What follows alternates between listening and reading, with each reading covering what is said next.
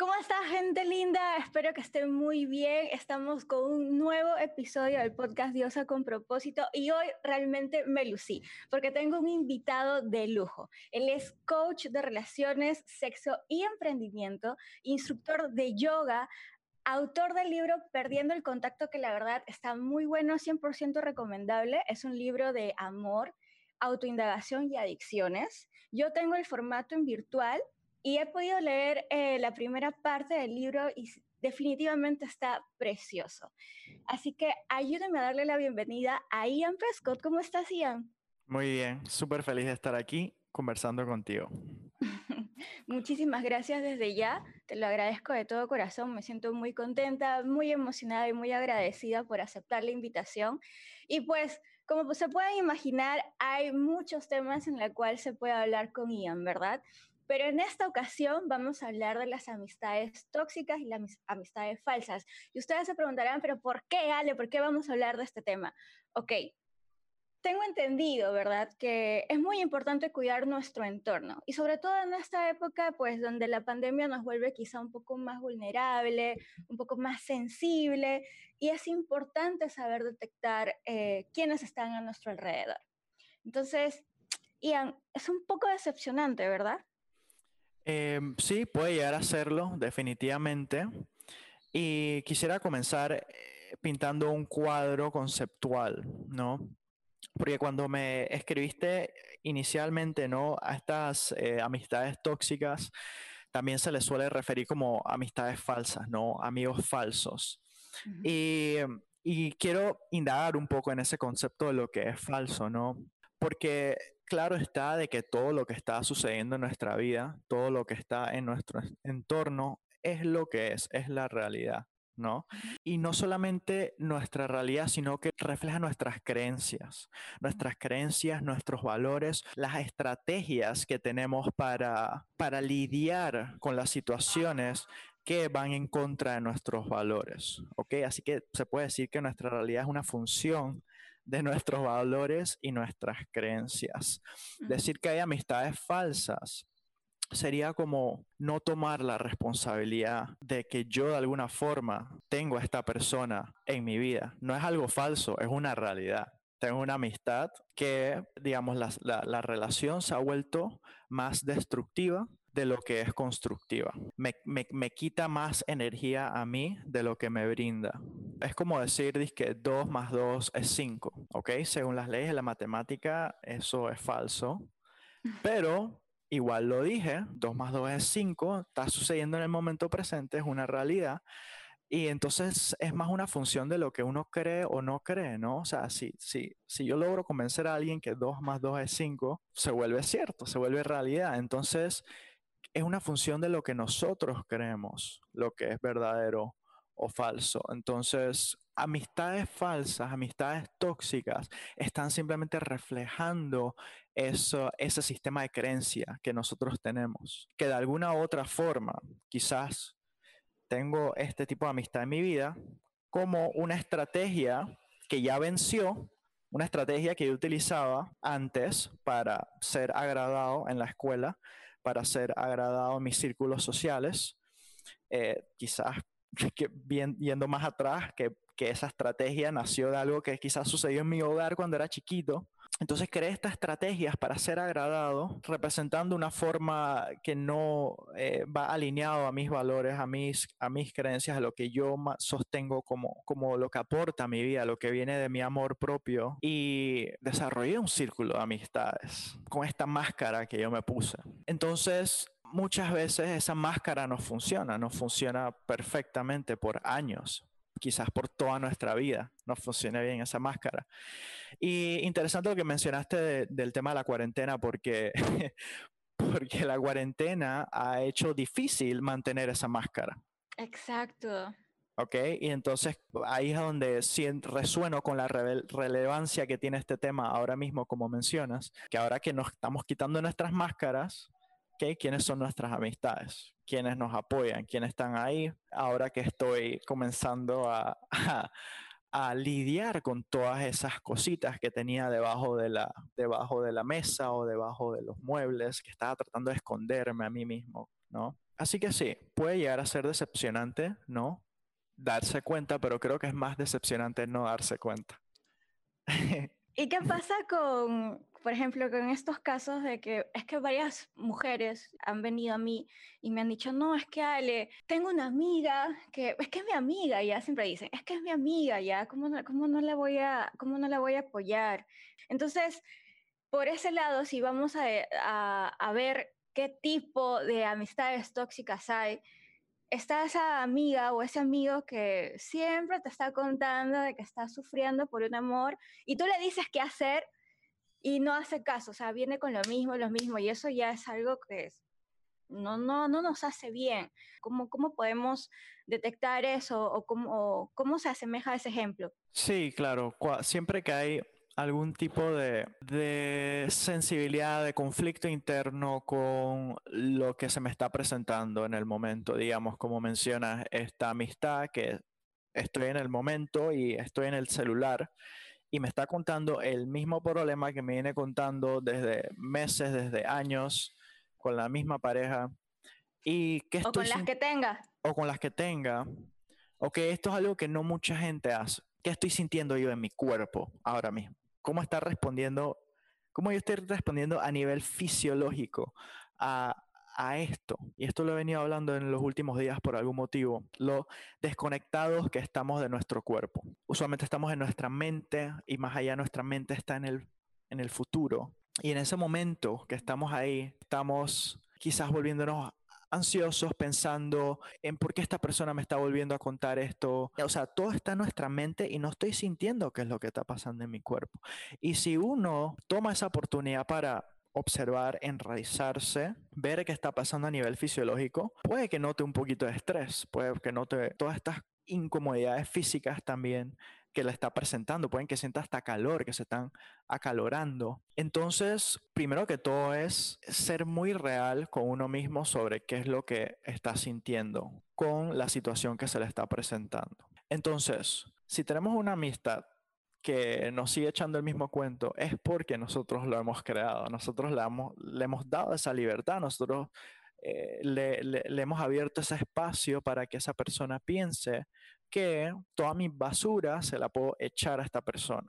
Y nosotros lo hemos aceptado porque tenemos nuestra máscara, porque tenemos nuestra estrategia, porque estamos desconectados de nuestro cuerpo. ¿okay? No, estoy, no estoy consciente de, de, quién soy yo en este momento, sino más bien cómo yo puedo agradarle a esta persona, cómo yo puedo ayudar, cómo yo puedo ayudar. Esa como obsesión por ayudar a alguien que nos ayuda a sí mismo. Es un ciclo vicioso que también se conoce como codependencia, estoy seguro que que lo conoces, ¿no? Que no solamente sucede en las relaciones de pareja, sino también en las relaciones de amistad. Las familiares también. Las familiares también, exacto. Entonces, asumir la responsabilidad es en gran parte mi tema, ¿no? Con todo esto. Una persona que asume la responsabilidad de todo lo que le pasa en la vida, me parece a mí que está enraizada en su amor propio. ¿okay? Esto me está pasando, ok, yo soy responsable de esto, ¿cómo, qué, qué, puedo hacer yo para, para manejar esta situación de una forma que mantenga cierta armonía?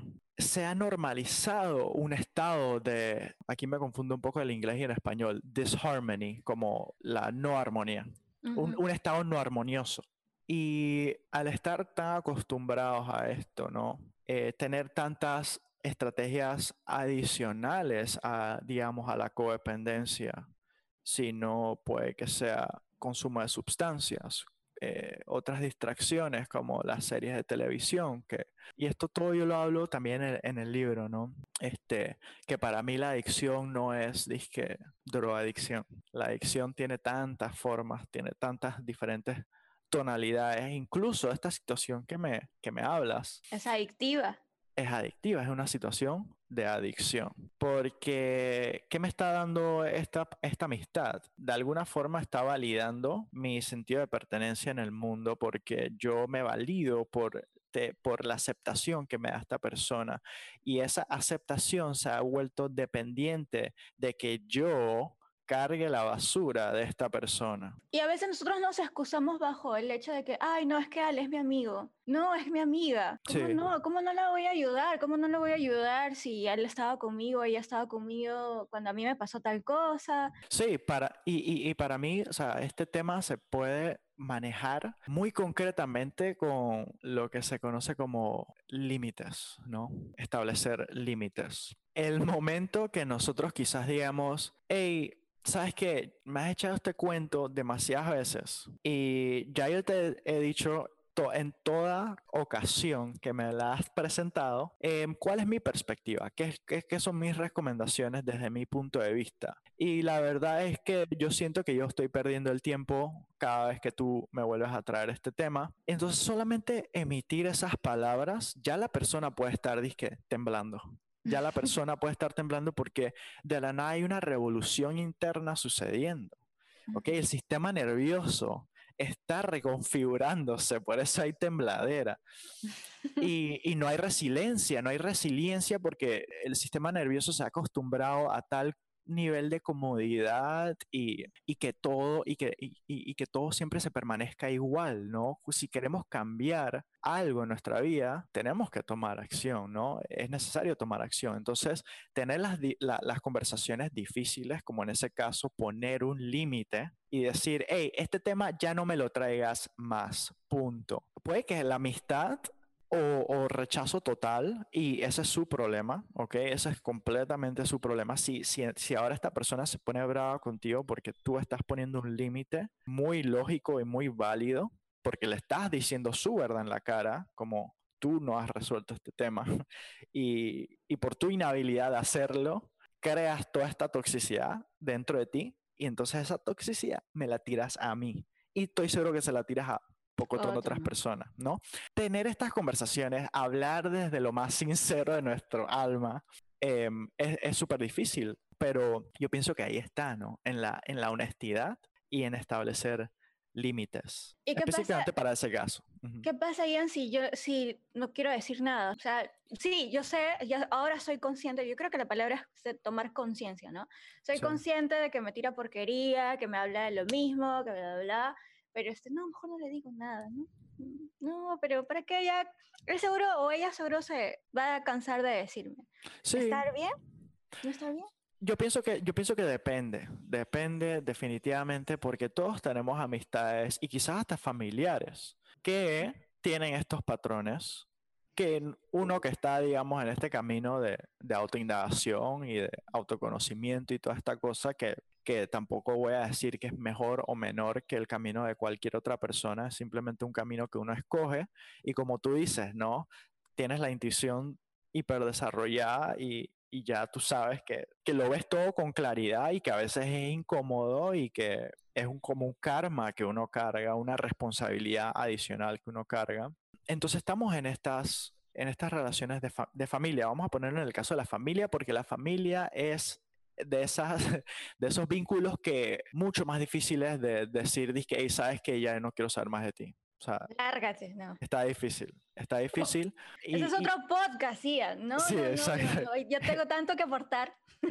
sí, sí, exacto. Y, y, es interesante ahí porque, porque entonces es uno mismo calibrarse y, y, y nivelar igual establecer límites, pero también dejar un poco de la persona sabiendo de que así es esa persona y, no, va a cambiar. Tú no la vas a cambiar en lo absoluto, por más iluminado que estés y hayas ido a las Himalayas y hayas meditado en una cueva por tres años. Nadie puede cambiar a otra persona, nadie tiene ese poder.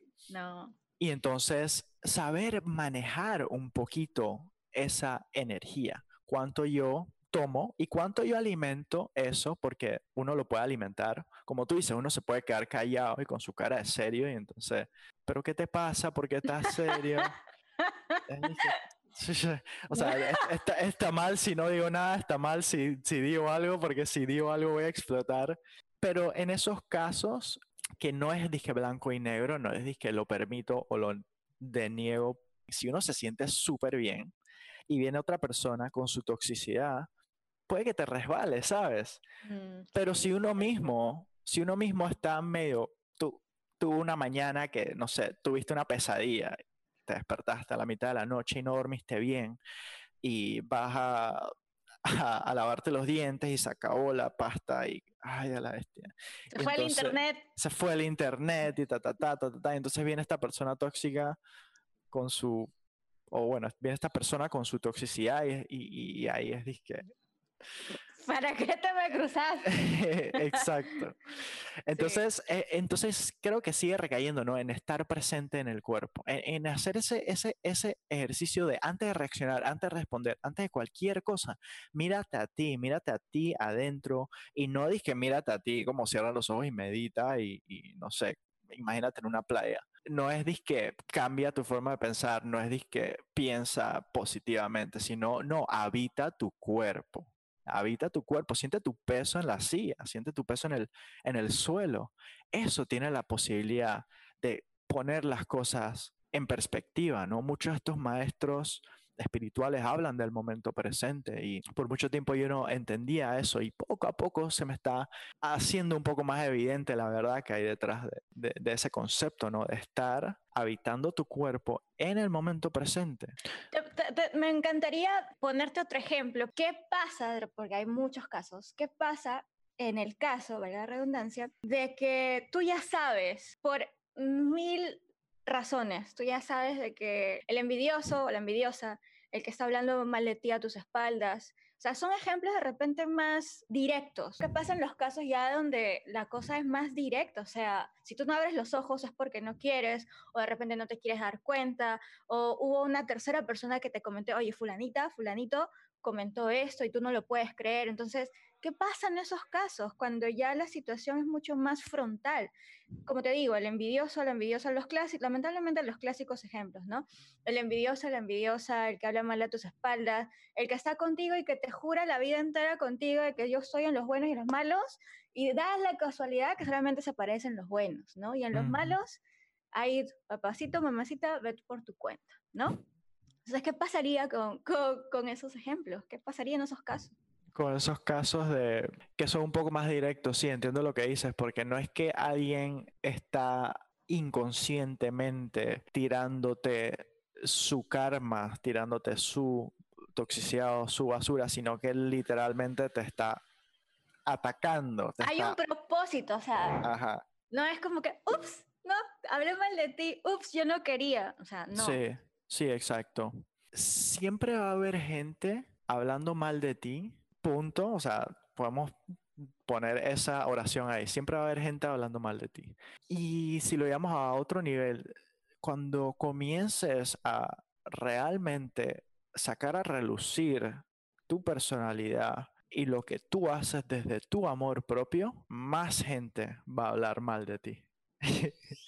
Entonces, si uno está muy dependiente a la validación de las demás personas, está en una posición desfavorable.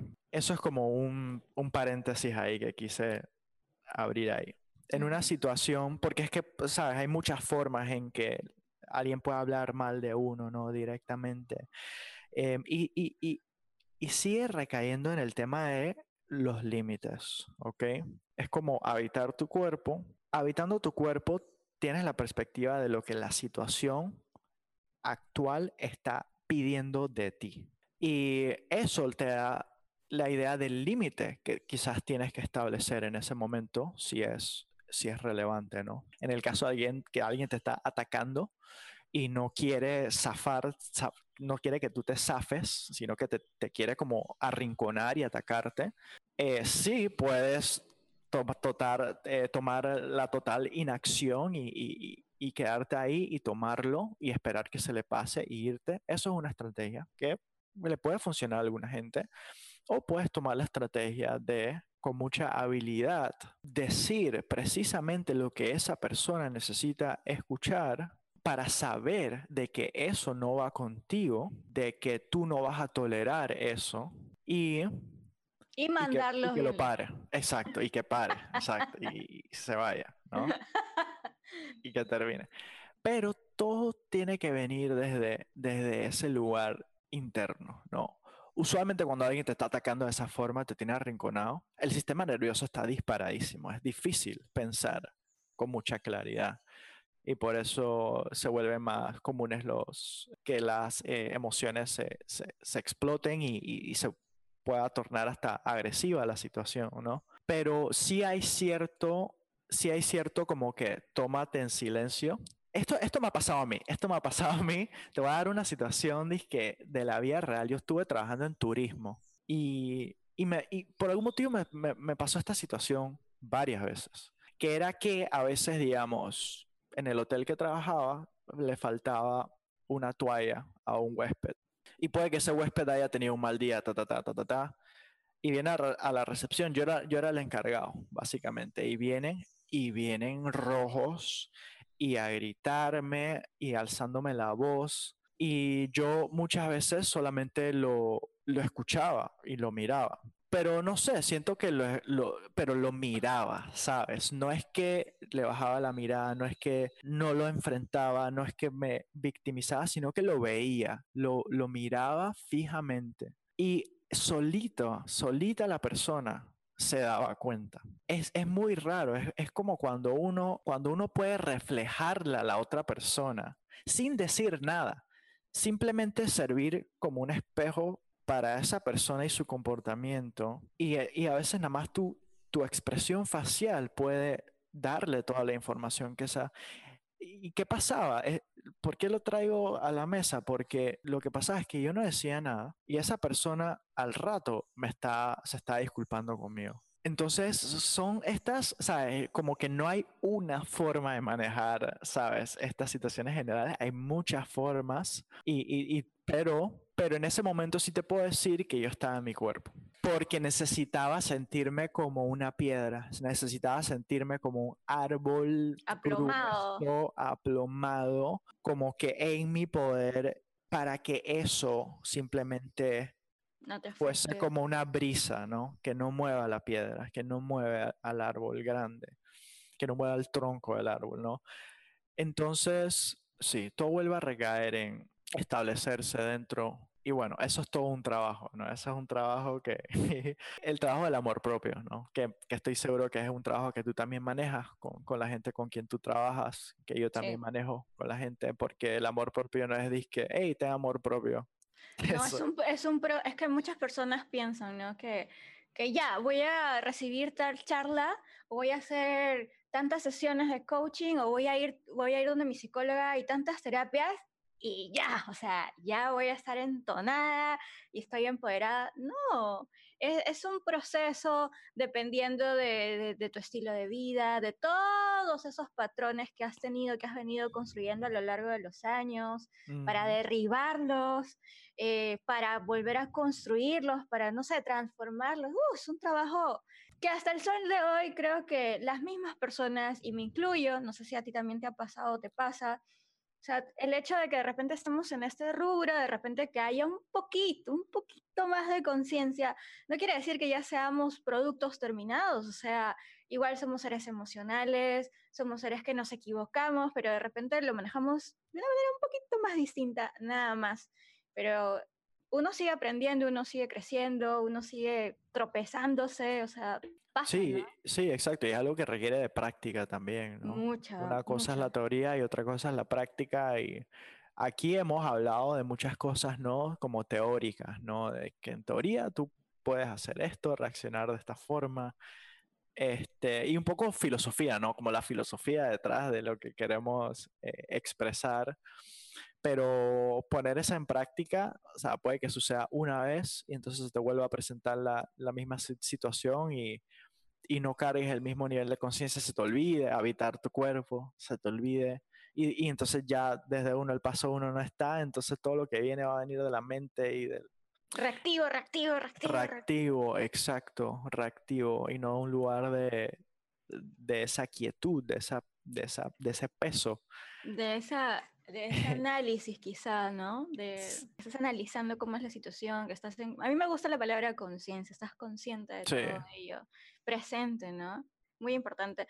Para redondear, ya que el tiempo se pasa súper volando y hay muchas cosas de, por hablar y por tocar más, pero para redondear todo esto, entonces, ¿qué hacemos? ¿Qué le podemos decir a las personas que, que miren, quizá nosotros ya podemos detectar, ya sea por intuición, como te venía comentando, eh, hay muchas personas que son muy intuitivas, que saben cómo son las cosas, que saben quiénes tienen a su alrededor, pero quizá no se sienten todavía adecuados, todavía no, no se sienten con, con la fuerza, se podría decir, de, de, de, o de confrontar o de hablar o dejar las cosas claras, todavía no hay límites, como tú bien has dicho.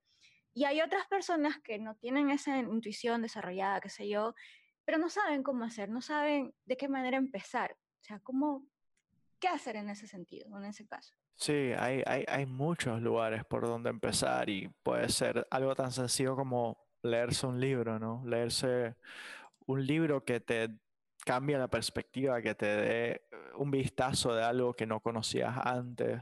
Yo soy mucho de cómo buscar ayuda, ¿no? Buscar ayuda. Buscar ayuda a través de algún tipo de modelo a seguir, alguien que uno aspire hacer. Siempre necesitamos algún tipo de, estrella al norte, lo, podemos decir, ¿no? Y hoy en día hay tantos recursos, ¿no? Estamos, estamos los coaches, están las eh, terapeutas, psicólogas, hay tantos cursos también, manejo de emociones. Mucho pienso que recae en seguir la, la intuición de uno desarrollar la habilidad de, estar atenta a ella. Y bueno, todo recae en estar dentro del cuerpo. Y bueno, yo en lo personal, la forma, la forma en que yo abordo esto es a través del yoga y la meditación. Y no estoy hablando del yoga, de que ponerme ambas piernas detrás de la cabeza, sino cosas, cosas sencillas que uno hace para moverse y respirar. Ah, por ahí comienza la cosa. Y digo, así fue mi proceso también. El yoga para mí ha sido un proceso de, de habitar mi cuerpo, de, aprender a habitar mi cuerpo y desde ahí entonces manejar mis emociones, desde, estar aquí presente. Porque manejar las emociones sin primero estar presente y, eh, sentir tus células vivas, sentir tu respiración, sentir tu sistema nervioso, sentir los latidos de tu corazón. Sin esa conexión, el manejo de emociones se vuelve bien difícil. Entonces, eh, por lo menos así, por lo menos yo trabajo con mi gente, ¿no? Respiraciones, prácticas de respiración, prácticas de meditación, movimientos sencillos ligados a la respiración, ¿no? Todo lo que enseña estas filosofías, eh, muchas orientales, ahora ya las ciencias eh, occidentales están validando todo. Cada vez un poco más. Sí, exacto. La, ciencia ahora está validando todas estas cosas y están dando cuenta de, que, de que obviamos una gran parte de nuestro potencial desde una temprana edad y ahora que estamos adultos, estamos viendo dónde están todos esos huecos, ¿no? Y la, la, estructura está tambaleando, ¿no? Porque no tenía cimientos fuertes desde, desde el principio. Desde muy temprano. Por, yo sé por qué, pero igual quiero preguntártelo, ya para terminar, ¿por qué es importante rodearnos de personas que nos hagan bien? No necesariamente positivas, porque a veces el, el positivismo, a mi, a mi forma de pensar y al ver las cosas, el, el positivismo mantenido como que no es del todo eh, tan bueno también, porque las emociones están... Tan sostenible, ¿no? Eso, tan sostenibles tan esa es la palabra, tan sostenibles. Pero bueno, ese es otro tema, pero igual, ¿por qué es importante estar rodeados, tener un círculo, en este caso de amistad, que nos haga sentir bien? Puede ser la pregunta muy lógica, pero es necesario saberlo porque así también aportamos a la persona que haga un balance, ¿no? Muchas veces dicen, sí, sí, sí, es mi amiga, es mi amigo, ¿cómo no le voy a ayudar? Y, o sea, y la, la porquería pesa más que, que, lo que realmente te tiene que ayudar. ¿Por qué es importante, Ian?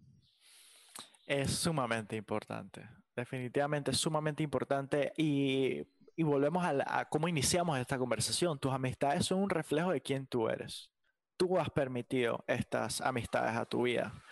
Ahora, si uno logra tener amistades constructivas, y rodearse de gente constructiva, ¿no? Y, me gustó lo que dijiste del positivismo, ¿no? No estamos hablando de gente alegre y positiva, sino gente constructiva, gente que le aporta a lo tuyo.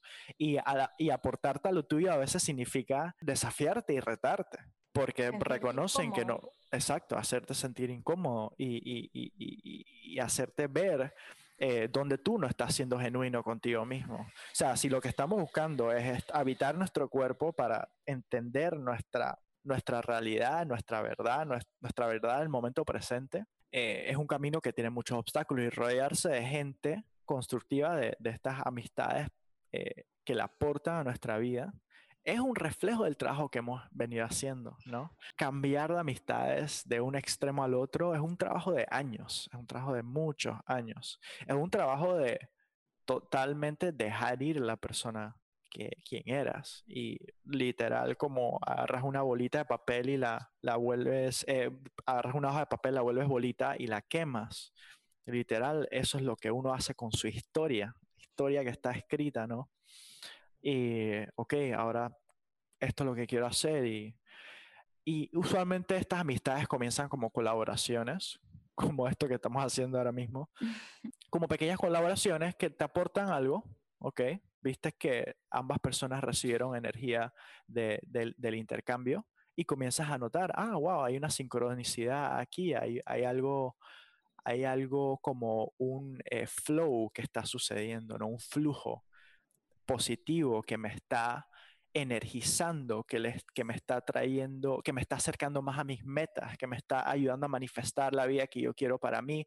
A eh, expanderte. a expanderme y basado en los valores que yo, eh, que yo creo. Muy importante eso. Ajá. Muy importante. Entonces sí, es como uno comienza, y, y todo comienza desde el trabajo que uno hace uno mismo. No es que, ah, déjame ver, déjame buscar, que quiero amistades nuevas y boom. Si uno no ha hecho el trabajo, si uno no ha cambiado, esas amistades probablemente no, no, no entren a tu vida. O, o, o, o simplemente no sea el momento, o, uno mismo por estar en, una, eh, eh, en un estado tóxico interno, comienza a atribuirle cosas a esa persona que esa persona no te está, o, quizás si esa persona te desafía o te reta, tratando de hacerte, de romper el molde que tú tienes, lo vas a tomar mal y vas a decir, esa persona es mala y, ah, no, yo no quiero, yo no quiero saber. Y déjame volver a mis amistades que, donde estoy cómodo, cómoda y, y, nada cambia. Sí, ¿verdad? ¿No? O sea, a veces sí tienes a la amistad que, que es, que tiene que ser, que te ayuda, pero tú no estás preparado. Exacto. Ay, sí. Me quedo con eso definitivamente. Ian, muchísimas, muchísimas, muchísimas gracias por, por este episodio que la verdad que está increíble. Espero que todos ustedes lo disfruten. Pero dime, ¿cómo la gente te puede ubicar? ¿Cómo te va a encontrar? ¿Cuáles son las novedades que Ian tiene? Cuéntamelo todo, por favor. Sí, últimamente he estado haciendo, dedicándome más al coaching. Eh, y me ha gustado muchísimo. Eh, es una transición que, que, que he venido haciendo que ya llevo varios años enseñando yoga y ya facilitando procesos de transformación para la gente, solo que dentro de otro contexto y ahora entré en el coaching y me ha encantado y sigo profundizando un poco más porque me he dado cuenta que es una ciencia eh, y, es súper interesante y, estoy dedicándome a eso. Estoy escribiendo una novela, esta vez de ficción, pero eso va a ser para dentro de un par de años. Em, eh, tengo algunos cursos en línea, me pueden encontrar en Instagram como mi nombre, Ian Pescott, o mi sitio web, ianpescott.com. Entonces en Instagram como Ian Pescott y en tu sitio web como ianpescott.com, ¿verdad? Bueno, entonces muchísimas gracias nuevamente. La verdad que me ha encantado muchísimo. Hay muchas cosas que hablar más y más y más y acá estaríamos horas. Pero bueno, espero que todos ustedes lo hayan disfrutado y conmigo va a ser en el siguiente episodio. Chao, chao, ya. Chao. Chao. Gracias.